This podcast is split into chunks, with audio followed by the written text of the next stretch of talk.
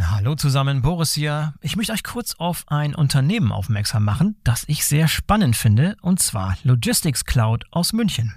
Spannend deshalb, weil Logistics Cloud ein neutrales Datennetzwerk für den Datenaustausch betreibt, das bereits 90 Prozent der weltweit tätigen Logistikunternehmen abdeckt. Und Leute, die die Logistics Cloud verwenden, sagen, man hat sofort das Gefühl, so sieht die transparente Supply Chain der Zukunft aus. Das ist natürlich eine gewagte Aussage, macht aber Sinn, wenn man sich anschaut, wie das Ganze tatsächlich funktioniert. Vereinfacht ausgedrückt kann man sich das so vorstellen, dass beliebig viele Shipper an das System von Logistics Cloud angebunden werden können, um Transportaufträge und Statusmeldungen an ebenso viele verbundene Logistikdienstleister zu übermitteln oder von diesen zu empfangen. Das hat zum Ziel, eine komplette Transparenz der Sendungsströme zu erreichen, wobei jede Sendung von mehreren Versendern zu mehreren Logistikdienstleistern verfolgt werden kann. Außerdem werden beliebig viele IoT-Provider an die Logistics Cloud angeschlossen, um Sendungsdaten mit IoT-Daten anzureichern und diese Rückmeldungen an die IT-Systeme der Kunden weiterzuleiten. Das neutrale Datenaustauschnetz der Logistics Cloud ist modular aufgebaut und somit maximal flexibel. Die Plug-and-Play-Lösungen lassen sich mit universeller Anbindung sowohl in bestehenden Lösungen als auch in neuen Anwendungen einfach einsetzen. So spart man natürlich viel Zeit, Geld und administrativen Aufwand. Bei Handel, Industrie, Logistikdienstleistern, Kurier, Express- und Paketdiensten und in der Fertigungsindustrie ist die Logistics Cloud schon im Einsatz. Mehr als 200 Versender, 150 Logistikdienstleister und 80 Fluggesellschaften nutzen sie bereits, um Sendungen in über 200 Ländern weltweit abzuwickeln. Steuerung und Automatisierung von Datenflüssen dürfte bei vielen von euch auch ein Thema sein. Deshalb solltet ihr euch unbedingt mal die Logistics Cloud angucken. Schaut am besten mal vorbei unter www.logistics.cloud www.logistics.cloud.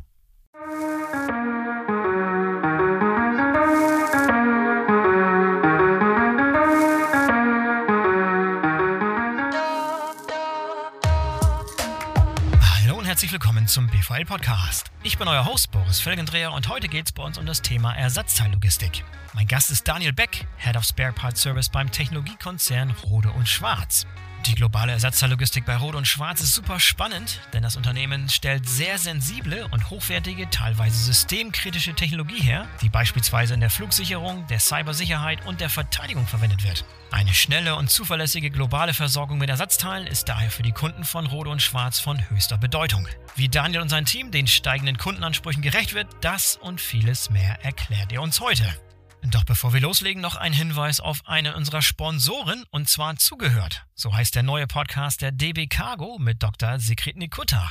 Sigrid Nikutta kennen sicherlich die meisten von euch. Sie ist Vorstand Güterverkehr der Deutschen Bahn AG, Vorstandsvorsitzende der DB Cargo und war schon zweimal bei uns hier zu Gast. Im neuen Podcast zugehört spricht sie über den Güterverkehr auf der Schiene, insbesondere über Lösungsansätze, um den Transport von Gütern umweltfreundlicher zu machen zu Gast sind interne und externe Expertinnen und alles dreht sich um den umweltfreundlichen Transport von Gütern und darum, wie verschiedene Akteure die Weichen für die Logistik der Zukunft stellen. Das sollte eigentlich für jeden von euch von Interesse sein. Also Tipp von uns, unbedingt mal reinhören bei Zugehört, dem neuen Podcast der DB Cargo. Den findet ihr überall dort, wo es Podcasts gibt und als Link in den Shownotes dieser Sendung.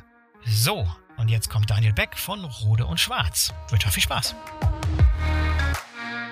Hallo Daniel, herzlich willkommen zum BVL-Podcast. Schön, dass du dabei bist. Ja, hallo Boris, herzlichen Dank für die Einladung. Ich freue mich sehr, dabei sein zu können. Hervorragend. Daniel, du bist zuständig bei Rode und Schwarz für den Bereich Ersatzteil und auch Ersatzteillogistik. Du bist Teil des Supply Chain Management Bereichs.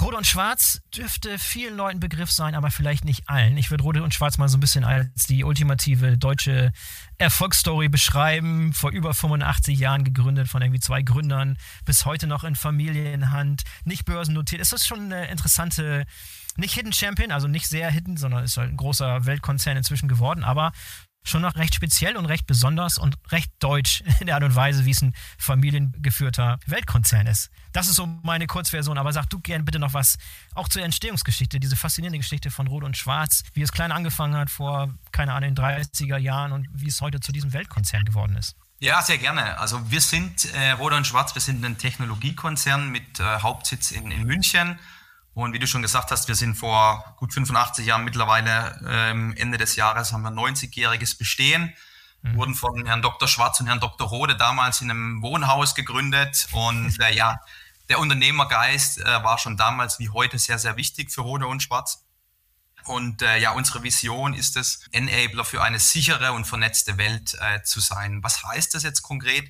Was tun wir bei Roder und Schwarz? Wir stellen letztendlich Produkte her im Bereich Elektronik, Kommunikationstechnik, wo es um ja, Senden, Empfangen, Analysieren und äh, letztendlich auch Verschlüsseln von Daten und Informationen geht. Das heißt, es ist sehr, sehr ja, spannend, technisch hochkomplex, was wir hier tun. Wir stellen High-End-Produkte her und gehen oft an das ja technisch Maximale und treiben auch dadurch Innovationen mit voran, stehen für Qualität und Zuverlässigkeit und äh, ja, sind in vielen Bereichen eben ähm, marktführend und natürlich auch global unterwegs. Wir sind äh, nach wie vor zu 100 Prozent äh, im Besitz der Gründerfamilien, sind quasi unabhängig von äh, Finanz- und Kapitalmärkten, was uns natürlich auch da flexibel und auch nachhaltig stark macht. Lass mich noch kurz beschreiben, in welchen Geschäftsbereichen wir tätig sind. Wir haben letztendlich eigentlich drei große Geschäftsbereiche, in denen wir tätig sind. Das ist zum einen der Geschäftsbereich der Messtechnik. Hier stellen wir Produkte her für unterschiedliche Marktsegmente, wie beispielsweise für die Forschung und Entwicklung, Automotive, ähm, für den Bereich Elektronik oder auch Aerospace. Konkretes Beispiel, Messtechnik, äh, Messequipment, was benötigt wird für die Entwicklung von, von Radaren, für autonomes Fahren oder eben auch, was man als Endverbraucher eher kennt, sind beispielsweise unsere Sicherheitskörperscanner, die Sie am Flughafen beispielsweise in München oder am Frankfurter Flughafen vorfinden. Zweiter Bereich ist der Bereich Technology Systems. Also hier geht es um individuelles Projektgeschäft. Das heißt, hier entwickeln wir mit den Kunden zusammen ähm, deren Lösungen, deren Produkte, um letztendlich äh, für deren digitale Souveränität zu gewährleisten. Konkretes Beispiel hin sind hier Kommunikationssysteme für den Bereich Luftfahrt. Das heißt, wir stellen hier auch einen sicheren äh, Flugverkehr sicher. Und last but not least ist der Bereich Netzwerke und Cybersecurity, ähm, was ja in der heutigen Zeit ja auch immer wichtiger wird. Und hier starten wir Wirtschaft, aber auch Behörden mit Produkten aus zur sicheren Netzwerkinfrastruktur, zum Schutz deren Daten. Ähm, das heißt, unsere Produkte schützen unsere Kunden auch konkret vor beispielsweise Cyberangriffen. Und damit wird vor allem auch schon klar, dass die Ersatzteile, mit denen du es zu tun hast, absolut mission critical sind in vielerlei Hinsicht, wenn du wenn anschaust, wenn es um Kommunikationssysteme im Flugverkehr beispielsweise geht oder auch Cybersecurity-Systeme. Es sind halt keine Ersatzteile für Endkonsumenten, für meinen Staubsauger, sondern es sind halt wirklich Dinge, auf die Unternehmen und Behörden und Institutionen absolut kritisch angewiesen sind. Und ich glaube, darauf werden wir noch ein paar Mal zurückkommen in unserem Gespräch heute, wie man eine Ersatzteillogistik und Ersatzteilmanagement für so eine Art von Anwendung, für so eine Art von Ansprüchen auch richtig aufstellt, um das nochmal klar hier zum Ausdruck zu bringen. Genau, absolut. Wie du es schon richtig erkannt hast, ähm, der Bereich Service und letztendlich wir als Ersatzteillogistik, wir liefern unsere Ersatzteile an, an, an unseren Service, wo dann letztendlich dann die Reparaturen, die Wartungen durchgeführt werden. Und da ist natürlich das Thema kurze Ausfallzeiten, einfache Abwicklung, sodass die, die, die Anlagen beim Kunden wieder in kürzester Zeit ähm, laufen. Oder teilweise, wenn es wirklich auch eine kritische Infrastruktur ist, ähm, dann sind die, die Ausfallzeiten auf ein Minimum. Und teilweise haben wir auch den Fall, dass wir wirklich Redundanzen haben. Also sprich, wenn ein Gerät ausfällt, ist quasi schon ein zweites Gerät eigentlich ähm, parat, was dann direkt in Verwendung sein kann, um letztendlich dann die kritische Infrastruktur sicherzustellen. Ja, und nochmal zum Verständnis, alle die Geschäftsbereiche, die du gerade erwähnt hast, die Messtechnik, die Technologiesysteme, also Kommunikationssysteme und auch Netzwerke, klangen so sehr, sehr hardware-lastig. Aber in der heutigen Welt es ja immer eine Situation aus Hardware und Software, also keine Hardware schon gar nicht die Hardware, die ihr verkauft, funktioniert ohne Software. Wie groß ist der Bereich Software inzwischen und macht ihr das auch in-house oder habt ihr da externe Partner? Wie funktioniert das und wie passt das in eure Strategie des Ersatzteilmanagements mit rein? Also Software ist natürlich auch ein ganz, ganz wichtiger äh, Baustein ähm, und der wird immer wichtiger für Roder und Schwarz. Wir im Ersatzteilservice, wir liefern wirklich eigentlich hauptsächlich die Hardware. Die Software wird dann, wird dann oft im, im Service selbst äh, draufgespielt oder eben auch dann remote. Aber wir beim Ersatzteil-Service, wir, wir kümmern uns hauptsächlich um die wirklich die, die Hardware an, an Ersatzteilen, die benötigt wird für die Reparaturen. Macht Sinn, okay. Und weil ihr so besonders Hardware-lastig seid und weil dein Bereich auch so Hardware-lastig ist mit Ersatzteilen, also physische Supply Chain, physische Lieferkette, physische Transporte, gib uns doch mal so einen Überblick von euren globalen Lieferketten bei Rot und Schwarz. Also ich rede von Standorten, du hast eben schon erwähnt, Hauptsitz ist in München, aber ich vermute, ihr habt eine globale Fertigung, nicht alles wird in München gefertigt beispielsweise. Transporte, Standorte. Gib uns mal so einen Überblick, vielleicht so Big Picture Overview über euer Supply Chain Setup. Genau, also wir haben, wir haben Fertigungsstandorte ähm, in Deutschland, in Tschechien und auch in Malaysia und Singapur wo wir unsere Produkte fertigen. Ähm, wir bekommen natürlich unsere, unsere ähm, ja, Kaufteile von Lieferanten global von der ganzen Welt und ähm, fertigen dann unsere, unsere Anlagen in-house. Und da ist es so, dass wir, das ist Firmenphilosophie, also wirklich eine sehr, sehr hohe Wertschöpfungs- und Fertigungstiefe haben. Das heißt, sprich, wir fertigen wirklich ähm, einzelne Komponenten, äh, einzelne mechanische äh, Bauteile, Baugruppen in-house und ja, was unser Vertrieb anbelangt, unseren Service weltweit, ist es so, dass wir natürlich auch äh, global vertreten sind. Das heißt, wir haben rund äh, 30 verschiedene Servicestandorte weltweit, wo wir die Reparatur durchführen und äh, rund 50 verschiedene Vertriebsniederlassungen, wo wir die entsprechenden Geräte eben dann verkaufen und dann auch lokal natürlich regional am Markt beim Kunden nah vertreten sind. Äh, was unsere Ersatzteile anbelangt, auch hier ist es so, wir bekommen äh, einen Großteil unserer Ersatzteile wirklich aus den eigenen Fertigungswerken. Das sind komplexe, sehr komplexe Module mit, mit komplexen Elektronikbaugruppen. Und das heißt, wir sind da in sehr, sehr engem Austausch mit unserer, mit unserer Fertigung, haben da eine sehr, sehr gute ja, Zusammenarbeit aufgebaut, um letztendlich dann eben sicherzustellen, dass wir immer die richtigen Ersatzteile auf Lager haben. Und hier ist es so, dass wir ein großes Zentrallager haben bei uns äh, bei Rode und Schwarz. Mhm. Und das heißt, hier lagern wir mehr als 20.000 verschiedene äh, Ersatzteile auf Lager und die werden dann eben weltweit vertrieben an unsere ungefähr 30 ähm, Servicestandorte weltweit.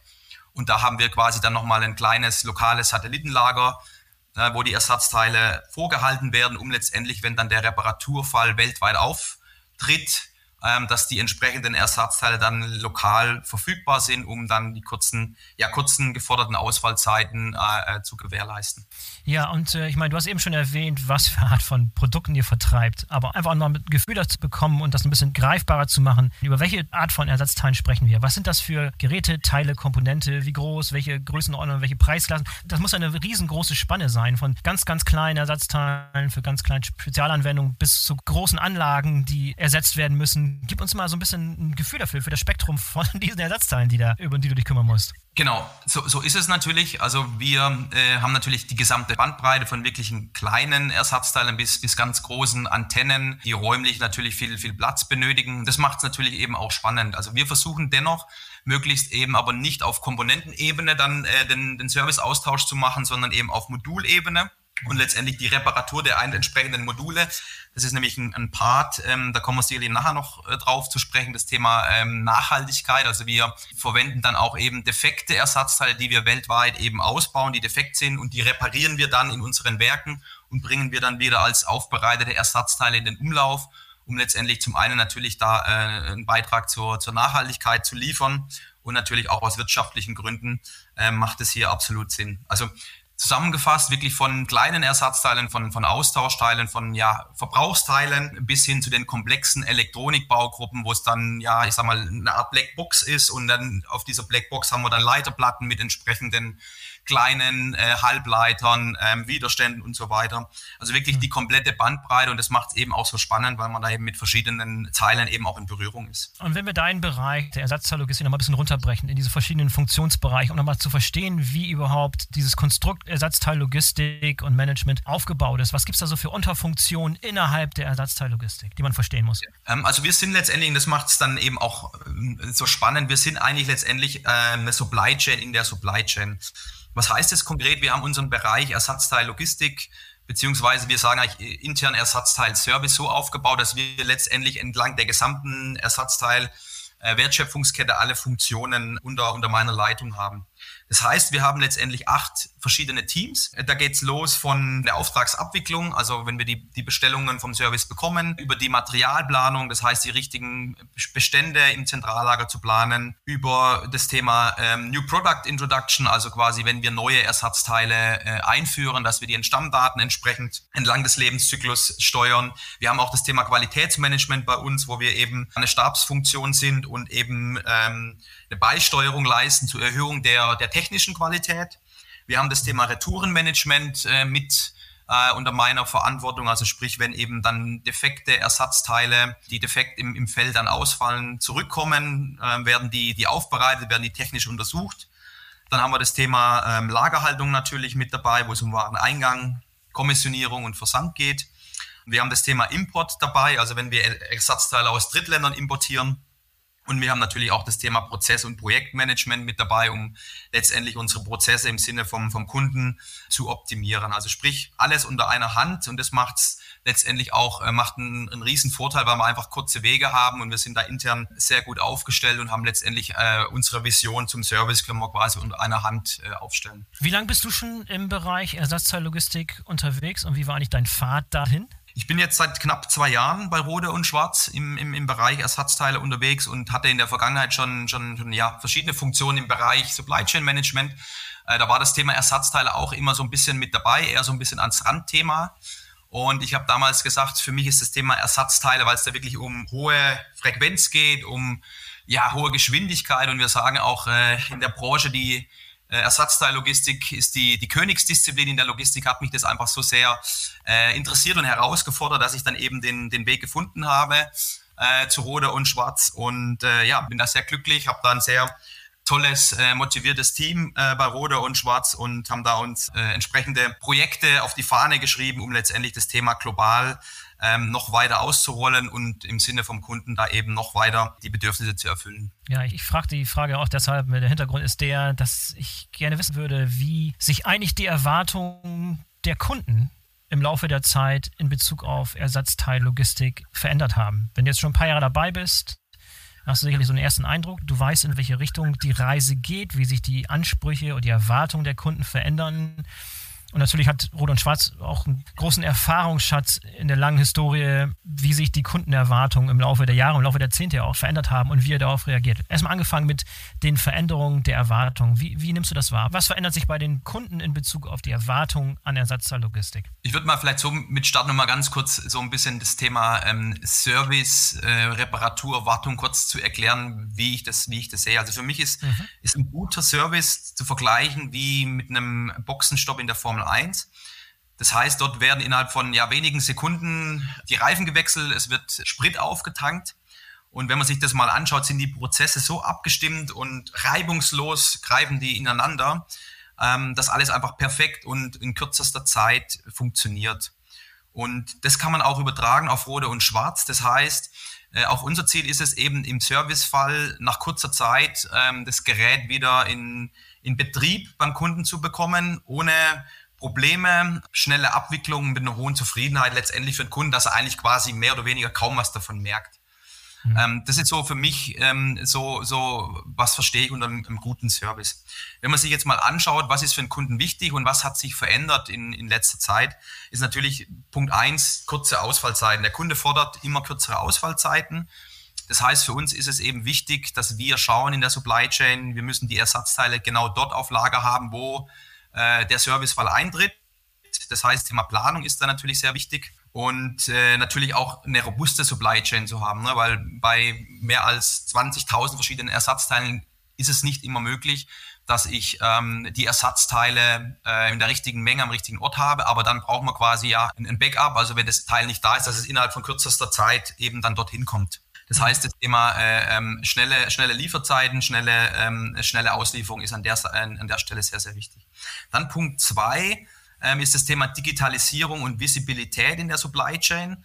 Hm, ich denke, das kann man gut vergleichen mit Amazon. Ne? Wenn wir privat bei Amazon bestellen, bekommen wir ja innerhalb von kürzester Zeit eine Bestätigungs-E-Mail, wann wir die Ware ähm, geplant bekommen. Wir bekommen dann regelmäßige äh, entsprechende Stati-Updates, wann, wann die Ware aus dem Lager ähm, gegangen ist. Und auch hier kann man das übertragen auf, auf, auf den Ersatzteil, auf die Ersatzteillogistik bei Rot und Schwarz. Also äh, der Service, unsere Kunden, die möchten natürlich wissen, wann trifft das Ersatzteil ein, wo befindet es sich in der Supply Chain. Also wirklich das Thema Visibilität ist hier sehr wichtig.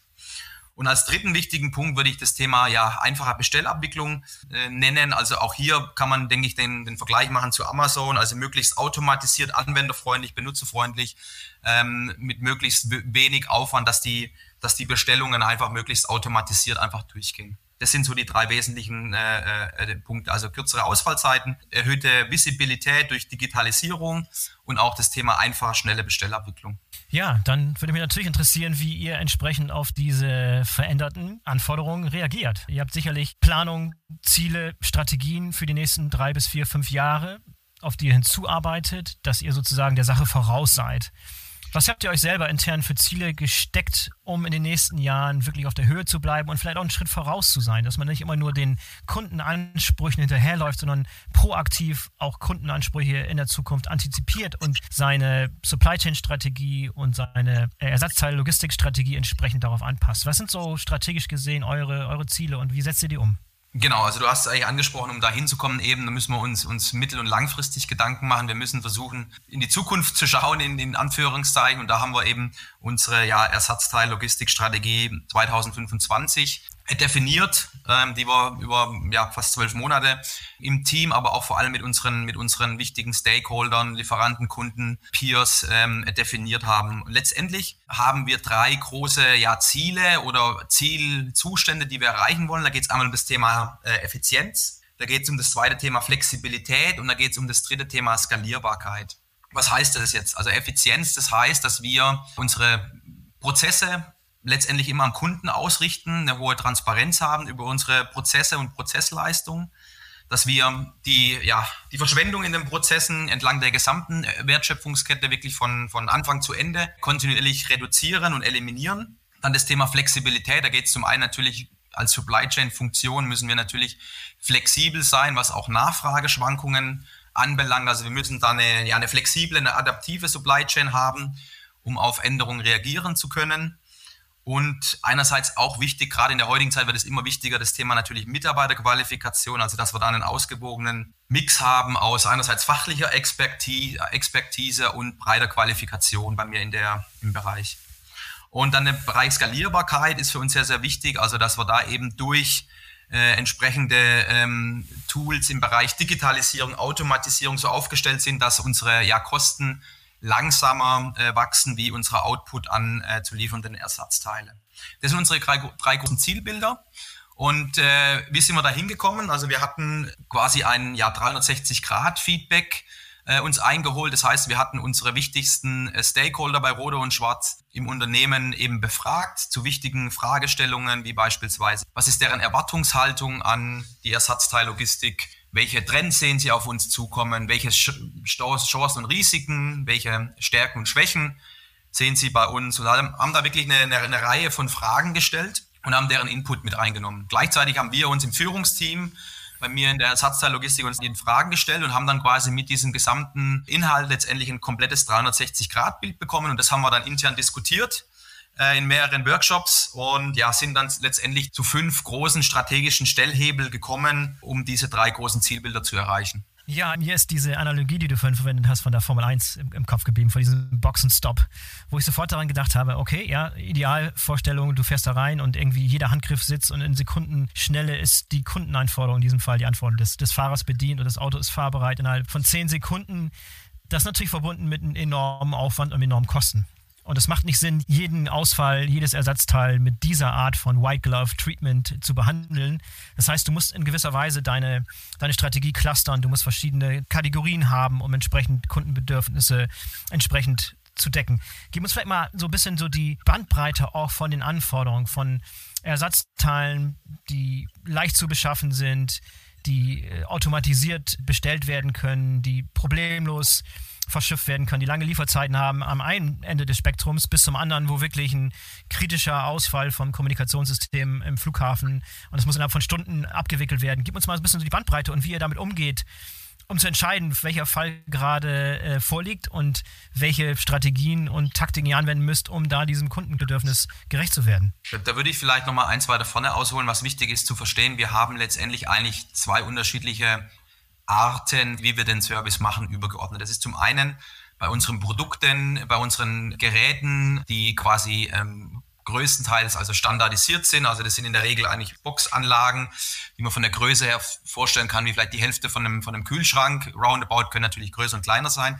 Diese Geräte werden in der Regel bei uns in den Service-Centern repariert, im Depot-Service, also sprich, wenn wir hier eine, einen Ausfall haben, wir müssen reparieren, weil ein, ein, ein Teil eben defekt ist, dann kommen diese Geräte in der Regel, werden dann vom Kunden an unser Service Center gesendet und werden dann im Service Center äh, repariert. Das heißt, im Service Center, da haben wir dann ein entsprechendes Volumen. Wir können hier ähm, eben standardisieren. Wir können hier Skaleneffekte erzielen durch Automatisierung, aber durch, durch hauptsächlich ja durch Standardprozesse. So, das ist das eine Geschäft. Das andere Geschäft ist, wenn wir wirklich komplexes Projektgeschäft haben, wenn wir Systeme mit dem Kunden entwickeln und dann Systeme beim Kunden aufbauen. Ne? Und da ist das beste Beispiel, ähm, sind unsere Körperscanner am Flughafen.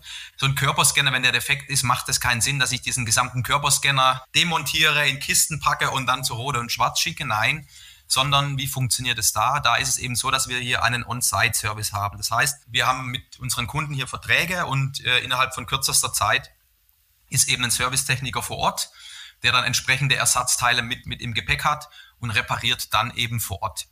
Und bei diesen Systemen ist es eben so, das, sind, das ist, ist Projekt- und Kundengeschäft. Das heißt, für jedes Projekt, für jeden Kunden äh, gibt es ein entsprechendes ähm, individuelles Ersatzteilkonzept, was wirklich auf den Kunden zugeschnitten ist. Das heißt, da schaut man sich genau an, okay, wie sieht das System aus? welche äh, entsprechenden Teile sind verbaut, welche Teile können ausfallen und dann werden entsprechende äh, Ersatzteile ähm, entsprechend mit geplant und wenn dann so ein Serviceeinfall ist, ähm, werden die eben dann vor Ort mit, ähm, sind die mit im Einsatz und werden dann entsprechend vor Ort benötigt, um, um die Reparatur durchzuführen. Also das sind die zwei unterschiedlichen Arten. Und das steuert natürlich auch unsere, ich sag mal, unsere Ersatzteillogistik, weil für uns ist es eben wichtig, das ist auch ein Punkt in unserer Strategie, die Kundenanforderungen vom Service zu verstehen. Die Anforderungen im Depot-Service sind natürlich andere wie an Ersatzteilen, wie natürlich im, im Projektgeschäft. Ne? Und das müssen wir verstehen und müssen möglichst differenziert darauf eingehen und aber auch gleichzeitig schauen, dass wir Standardprozesse etablieren, um dann letztendlich auch ja eine hohe Effizienz äh, gewährleisten zu können und natürlich auch eben kostenoptimal hier zu agieren, aber eben mit Fokus auf die Erfüllung der Kundenanforderungen im Service. Ja, ich stelle mir diesen Koordinationsaufwand enorm hoch vor. Wenn du dir überlegst, dass du musst ja den Service, den du gerade angesprochen hast, Ersatzteile selber, also die physischen Ersatzteile, dann den Transport und auch vielleicht die Kundenkoordination irgendwie in Einklang bringen. Wie macht ihr das? Wie funktioniert das? Gibt es welche technischen Möglichkeiten, welche Plattformen habt ihr etabliert, um wirklich auch diese Kommunikation reibungslos sicherzustellen. Gerade auch beim Transport. Ich kann mir vorstellen, dass ihr keine der oder wenige der Transporte selber macht, sondern Dienstleister habt, die euch da zur Hand gehen. Das heißt, auch die müssen in dieses Gesamtkonzept integriert werden. Was für eine Grundlage zur Koordination dieser Prozesse gibt es da eigentlich bei euch? Genau, und das ist natürlich, und das ist auch das Spannende tatsächlich, was ich im Supply Chain Management finde, ist eben, wir steuern letztendlich den Materialfluss äh, und den Informationsfluss. Und was hier ganz wichtig ist, was auch ein wesentlicher Bestandteil unserer Strategie 2025 ist, ist das Thema Visibilität und das Thema Transparenz entlang der gesamten Wertschöpfungskette. Also wirklich von unseren internen Lieferanten, äh, auch bis hin zu den externen Lieferanten, bis zu unseren internen Kunden und wirklich externen Kunden. Da ist es eben wichtig, dass wir immer im Sinne von unseren Kunden, von unserem externen Kunden abgehend denken. Und wie, was tun wir da konkret? Wir brauchen natürlich möglichst, dass diese einzelnen Bereiche so miteinander verzahnt sind, integriert sind, dass die entsprechenden Informationsflüsse und Materialflüsse optimal laufen, ohne große Komplikationen, mit, mit einem schnellen, äh, effizienten Durchlauf. Und du hast angesprochen, wir haben, wir haben Partner, wir haben äh, Transportunternehmen, die bei uns schon größtenteils integriert sind durch ein digitales Transportmanagement. Ähm, das ist beispielsweise ein, ein Punkt.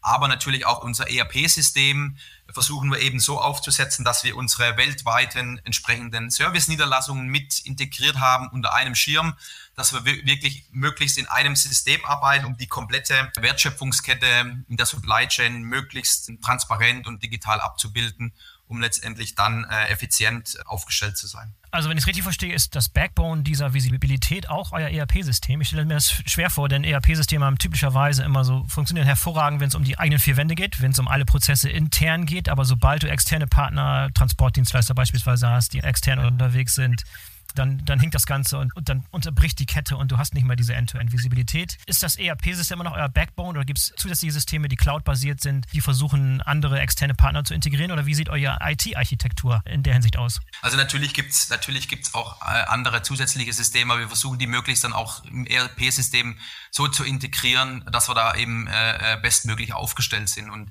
da haben wir eben wirklich, ähm, muss man auch sagen, eine sehr, sehr gute IT-Abteilung bei Rode und Schwarz, die, die uns da wirklich gut unterstützt mit Lösungen. Ähm, natürlich ist ist erstmal Prio 1, das versuchen abzubilden im, im, im SAP-Standard. Das kriegen wir nicht immer hin. Ne? Da arbeiten wir aber verstärkt auch dran. Auch das ist eine, eine Strategie. Ähm, aber immer Fokus natürlich auf den Kunden. Und wenn es dann eben nicht möglich ist, versuchen wir eben entsprechende zusätzliche Tools mit anzubinden, aber die dann möglichst mit Schnittstelle zum SAP aufgebaut werden, um letztendlich dann hier äh, transparent unterwegs zu sein. Und weil wir eben schon mal über Logistikdienstleister gesprochen haben, gib doch mal bitte so einen Überblick davon, welche Transportwege ihr typischerweise wählt, wo auch die Schwerpunkte sind. Ich kann mir vorstellen, wenn es systemkritische, zeitkritische Dinge sind, dann ist oft ein Flugverkehr dabei, weniger Seefracht wahrscheinlich, ein bisschen Landtransporte, vielleicht auch Kurierdienste. Gib uns mal so einen Überblick, wo da die Schwerpunkte liegen. Ja, natürlich. Also wir haben letztendlich eigentlich äh, die komplette Bandbreite äh, bei uns im Einsatz, wo natürlich äh, der Fokus ist natürlich aber auch auf äh, der schnellen, der schnellen Auslieferung. Das heißt, äh, weil wir global eben auch ausliefern, ist natürlich schon irgendwo auch ein, ein bisschen ein Fokus auf, auf der Luftfracht, ne?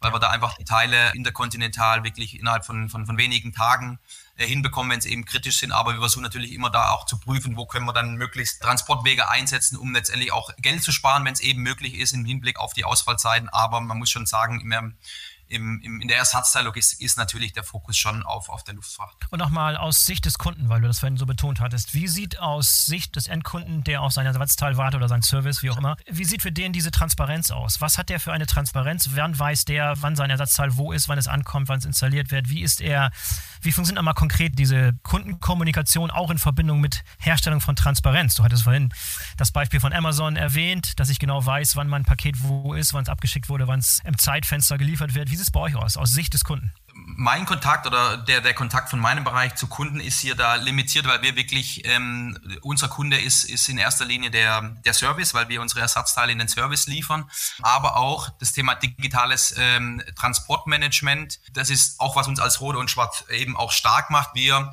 versuchen solche Projekte eben aufzusetzen und versuchen das möglichst ähm, mit Synergien im gesamten Unternehmen. Und da ist, äh, haben wir eben ein momentan ein Projekt am Laufen, wo dann eben auch Kollegen mit dabei sind vom Service, die eben das Thema digitales Transportmanagement zum Kunden hin abbilden. Und äh, da versucht man eben auch weiter die Transparenz zu erhöhen, eben ähnlich wie bei Amazon, dass der Kunde weiß, okay, ähm, er schickt das Gerät jetzt ein, das befindet sich jetzt an, an dem und dem Status in der Supply Chain, er kriegt es dann und dann wahrscheinlich. Also auch da ähm, sind die Kollegen vom Service mit drin, um letztendlich da die, die Visibilität und Transparenz zu erhöhen zum Endkunden. Aber bei uns, wie gesagt, Ersatzteillogistik ist primär zu unserem internen Kunden zum Service. Okay, verstanden. Ja, ähm, Daniel, du hast vorhin schon mal ganz kurz das Thema Nachhaltigkeit erwähnt und Nachhaltigkeit auch in der Art und Weise, wie man seine gesamte Ersatzteillogistik plant, auch wie man Transporte plant muss in der Zukunft angepasst werden. Ich würde gerne nochmal deinen Blick darauf haben, was ihr da plant, wo ihr die Notwendigkeit seht, da zu handeln und welche konkreten Maßnahmen ihr euch vorgenommen habt für die kommenden Jahre, um eure Ersatzteillogistik nachhaltiger zu gestalten. Ja, das Thema Nachhaltigkeit ist natürlich auch bei uns bei Rot und Schwarz ganz oben mit als Ziel, um die CO2 äh, Ziele zu erreichen. Das gilt natürlich für das gesamte Unternehmen, aber für uns jetzt auch für den Bereich haben wir natürlich da auch entsprechende Ziele. Und da sind wir schon sehr, ich würde mal sagen, ja, sehr gut bis gut aufgestellt. Wir haben zum einen das Thema, dass wir sehr komplexe Ersatzteile haben, die modulweise aufgebaut sind. Und da bekommen wir einen Großteil unserer Ersatzteile, defekten Ersatzteile, die dann im Service ausgebaut werden, die bekommen wir dann zurück in unsere Zentrallager und die werden dann in unseren Werken, insofern möglich, ähm, wieder aufgearbeitet, refurbished. Das heißt, wir ersetzen die entsprechenden defekten Bauteile und tauschen, wenn nötig, auch sonstige Bauteile aus, um letztendlich wieder ein aufgearbeitetes äh, Ersatzteil zu haben, das zu 100 Prozent vergleichbar ist mit der äh, Qualität und auch mit der Lebensdauer wie ein neues Ersatzteil. Das ist ein sehr, sehr wichtiger Punkt, um eben letztendlich die Nachhaltigkeit von unseren Ersatzteilen äh, zu nutzen. Das ist ein Punkt. Dann haben wir natürlich auch das Punkt zwei in, in unserer äh, Lagerhaltung äh, und, und, und, Logistik. Da geht es um das Thema Verpackung, ist sehr wichtig bei uns. Also eben durch diesen Versand von Teilen zum Service, aber auch wieder äh, von defekten Ersatzteilen zurück zu uns ins Zentrallager. Und dann nutzen wir äh, entsprechende Pendelverpackungen. Also eine Pendelverpackung ist letztendlich nichts anderes wie eine Verpackung, die einfach äh, mehrfach verwendet werden kann sodass wir nicht mhm. nach jedem Transport die Verpackung entsorgen müssen. Und dann laufen natürlich auch kleinere Maßnahmen, dass wir einfach schauen, okay, ähm, jüngst gab es einen Verbesserungsvorschlag von einem Mitarbeiter, dass wir beispielsweise sagen, okay, wir können Füllmaterial äh, in unseren Boxen, um die, die Auslieferungen so in der Box, ähm, also die, die Ersatzteile so in der Box entsprechend zu platzieren, dass sie nicht verrutschen. Können wir beispielsweise Füllmaterial verwenden, was wir vom Wareneingang bekommen von Lieferanten. Also auch da laufen kleinere Sachen, um, um dann nach und nach weiter äh, unsere Nachhaltigkeit weiter zu verbessern und unsere CO2-Ziele zu erreichen. Dani, wie sieht das eigentlich aus? Ähm, das ist schon ein paar Jahre her, als, als das Thema IoT so ganz besonders heiß war. Hat man immer davon gehört, dass wir in der Zukunft eine Situation erleben werden, wo Maschinen und Anlagen im Vorfeld schon wissen, wann Ersatzteile ausgetauscht werden müssen, wann Dinge nicht mehr funktionieren, diese antizipative Ersatzteilstrategie und Planung, dass man im Vorfeld weiß oder man schon merkt, dass irgendein Ersatzteil bald fällig ist und man dann proaktiv sozusagen ähm, handeln kann. Wie weit ist, sind wir da eigentlich allgemein? War da, das, das wurde immer so beschrieben, als wenn es irgendwie nur ein paar Jahre entfernt sei, aber ich habe das Gefühl, als wenn das vielleicht noch viele, viele Jahre in der Zukunft liegt, bei den meisten Bauteilen, bei den meisten Anlagen zumindest.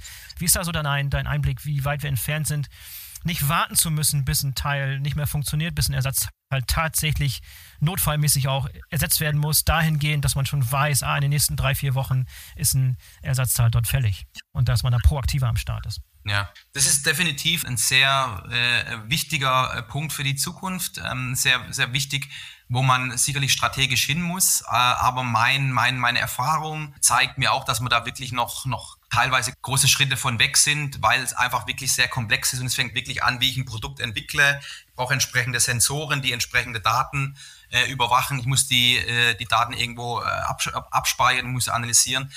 Also ich glaube, wir sind da auch noch sehr weit weg von. Generell, wenn man sich den Markt anschaut im Bereich Ersatzteillogistik, da sind vielleicht einzelne Unternehmen, die sind da schon, die fangen da schon an, haben da einzelne Pflänzchen gepflanzt, aber in Summe sind wir da äh, äh sicher noch, äh, äh, müssen wir da sicherlich noch einen, einen großen Schritt gehen. Aber nichtsdestotrotz ist das natürlich auch das Thema letztendlich, ne, also Predictive Maintenance ist eigentlich das Thema, was du angesprochen hast. Also ja. letztendlich, dass Informationen äh, durch, durch Sensoren bei Anlagen ausgewertet werden über die Nutzung und dann möglichen künftigen Ausfall prognostizieren. Das heißt, durch Echtzeitverarbeitung von Daten können Probleme bereits behandelt werden, bevor sie überhaupt entstehen. Auch das ist bei Rode und Schwarz mit auf, äh, auf, auf der strategischen Agenda. Da arbeiten wir hin, um, um da eben auch dann das Thema kürzere Ausfallzeit natürlich, ne, das geht in diese Richtung, die Kundenbedürfnisse, den Kundenbedürfnissen mehr und mehr gerecht zu werden. Und das hilft natürlich dann auch uns in der Ersatzteillogistik, in der Ersatzteilplanung, weil wir natürlich dann noch mehr Prognosequalität haben, wo Ersatzteile benötigt werden, wo wahrscheinlich Maschinen ausfallen und das Ersatzteil dann noch mit einem höheren Service-Level eben weltweit, lokal ähm, zur Verfügung stellen können. Ja, wenn wir schon beim Thema Zukunft sind, hast du noch weitere so Zukunftsausblicke, Zukunftsaussichten? Wie glaubst du, wird sich in den, in den Jahren so dieses gesamte Feld der Ersatzteillogistik verändern? Du hast schon ein paar Dinge angesprochen, aber vielleicht noch da ergänzend dazu so ein paar Dinge, die du in der Zukunft auf uns zukommen siehst. Für uns jetzt konkret bei uns bei Rot und Schwarz, ähm, für uns ist es wichtig, eben unsere Strategie 2025 entsprechend umzusetzen, zu exekutieren, um letztendlich dann unsere Zielzustände weiter zu verbessern. Effizienz, Flexibilität, Skalierbarkeit. Das Thema Digitalisierung der Ersatzteil, Supply Chain wird weiter voranschreiten, wirklich end-to-end -end die gesamte ähm, Visibilität, Transparenz zu haben, die bessere Verzahnung der unterschiedlichen Stakeholder, der Parteien in der Supply Chain ähm, und natürlich mit entsprechenden IT-Tools dies zu untermauern. Ne? Da ist ein konkretes Beispiel, was ich hier nochmal nennen möchte, was auch für uns sehr wichtig ist, ist das Thema ähm, Robotic Process Automation. Ähm, also hier geht es quasi um einen, einen Software-Roboter, der in der Lage ist, eine vorgegebene Sequenz von Tätigkeiten durchzuführen, um letztendlich Tätigkeiten, die eine gewisse, einen gewissen Ablauf haben, komplett zu automatisieren. Ne?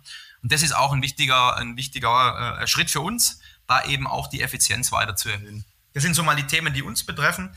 Ähm, nichtsdestotrotz gibt es auch Themen, wenn man sich gesamt den Bereich anschaut, Ersatzteillogistik, da möchte ich einfach mal ähm, das Thema 3D-Druck von Ersatzteilen erwähnen. Das schauen wir uns auch an, wo das bei uns sinnvoll ist, aber aufgrund unserer Komplexität der Baugruppen müssen wir da sicherlich, ähm, ist das noch nicht so für uns relevant, aber wenn man sich andere Unternehmen anschaut, ist es sehr wichtig, ne, dass ich einzelne Kunststoffersatzteile beispielsweise durch einen 3D-Drucker innerhalb von, von wenigen Stunden äh, weltweit ausdrucken kann und kann die dann direkt dem Service oder den Kunden zur Verfügung stellen. Das wird sicherlich ein Thema auch für, für Unternehmen, um letztendlich auch da die kürzeren Ausfallzeiten aufzufangen und, und, und schnell, flexibel und auch vor allem auch kostengünstig äh, die Ersatzteile zur Verfügung zu stellen. Macht Sinn. Abschließend, du hattest vorhin schon mal ganz kurz das Thema Personal angesprochen. Äh, wie werden sich die Anforderungen an deine Mitarbeiter, an dein Team ändern in den kommenden Jahren? Wird sich das drastisch ändern? Wovon gehst du aus? Wie sich die Anforderungen an diesen Job, ans Ersatzteil-Logistik-Management tatsächlich in den kommenden Jahren verändern werden? Ja, zum einen muss ich erstmal sagen, ich habe wirklich ein sehr, sehr gutes Team, sehr, sehr hochqualifizierte, kompetente, motivierte Mitarbeiter und da bin ich wirklich sehr guter Dinge, dass wir da den Herausforderungen der Zukunft äh, gewappnet sind und dass wir unsere Strategie auch entsprechend ähm, erfolgreich umsetzen werden. Das ist so das eine. Das andere ist natürlich äh, die Themen, die wichtig sind, die ich jetzt auch schon mehrfach erwähnt habe. Also wirklich das Thema IT, Digitalisierung wird immer wichtiger und da muss man natürlich auch schauen, welche Kompetenzen müssen wir uns denn vielleicht noch aneignen. Da wirklich auch für das konkrete Beispiel. Äh, Robotic Process Automation, das ist ein Thema, das können wir größtenteils unabhängig von unserer IT-Abteilung dezentral umsetzen. Ne? Das ist ein Thema, wo wir gesagt haben, das ist für uns wichtig, das brauchen wir, um unsere strategischen Ziele äh, zu erreichen. Und da sind wir jetzt eben konkret dabei, äh, zu schauen, okay, wie, müssen wir da, wie kriegen wir diese Kompetenz ins Team, wie können wir da unsere Mitarbeiter entsprechend weiterentwickeln. Und da muss man sagen, sind wir bei Rot und Schwarz sehr gut aufgestellt. Wir haben da ein sehr gutes äh, Trainingskonzept in-house, bieten verschiedene Trainings in-house in, in ein wo unsere Mitarbeiter regelmäßig dann auch die Möglichkeit haben, Weiterbildungen zu machen, um sich weiter zu qualifizieren, um letztendlich dann eben auch, ja, mit der Dynamik der Zeit, die wir eben haben, ähm, äh, den entsprechenden Anforderungen gerecht zu werden und sich neue Themen eben aneignen. Also auf jeden Fall ein Bereich der Zukunft, den man sich mal anschauen sollte, falls man sich noch nicht mit dem Thema Ersatzteillogistik beschäftigt hat. Daniel, vielen Dank für das äh, interessante Gespräch heute. Vielen Dank für den Ausflug in die Welt der Ersatzteillogistik. Finde ich super spannend